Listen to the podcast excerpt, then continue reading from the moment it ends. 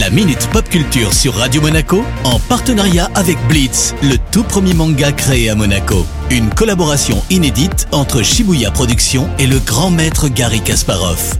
Découvrez le tome 3 en librairie dès le 26 février 2021. Bonjour Cédric, et quelles sont les dernières infos cette semaine? Salut Alex, salut à tous. Et oui, les mois se suivent et se ressemblent pour l'événementiel et les jeux vidéo ne dérogent pas à la règle.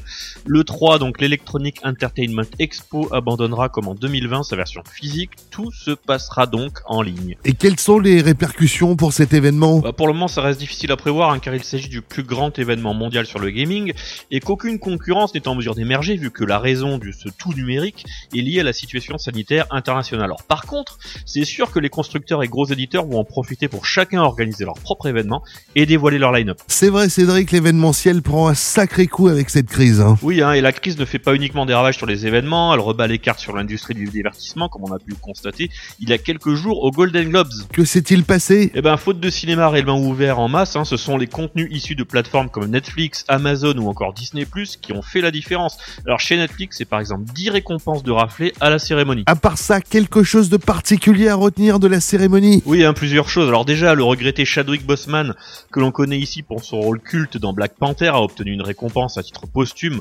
pour le blues de Ma Rainey. Dans un autre registre, le carton de Netflix, Le Jeu de la Dame, a reçu deux récompenses, une pour couronner son statut de meilleure mini-série, et l'autre pour Anya Taylor-Joy, élue meilleure actrice dans une mini-série. Alors ça va toujours aussi fort pour les échecs. En parlant des échecs, tu as sorti le tome 3 de ton manga Blitz la semaine dernière. Tu as déjà des retours? Oui, euh, on peut rien te cacher. Alors je suis content, il y a de plus en plus de lecteurs et aussi de plus en plus de libraires qui proposent la série. Alors les retours sont très bons, mais on verra sur la durée bien entendu. Échec et maths. Merci Cédric, à la semaine prochaine. Ciao La Minute Pop Culture sur Radio Monaco en partenariat avec Blitz, le tout premier manga créé à Monaco. Une collaboration inédite entre Shibuya Productions et le grand maître Gary Kasparov. Découvrez le tome 3 en librairie dès le 26 février 2021.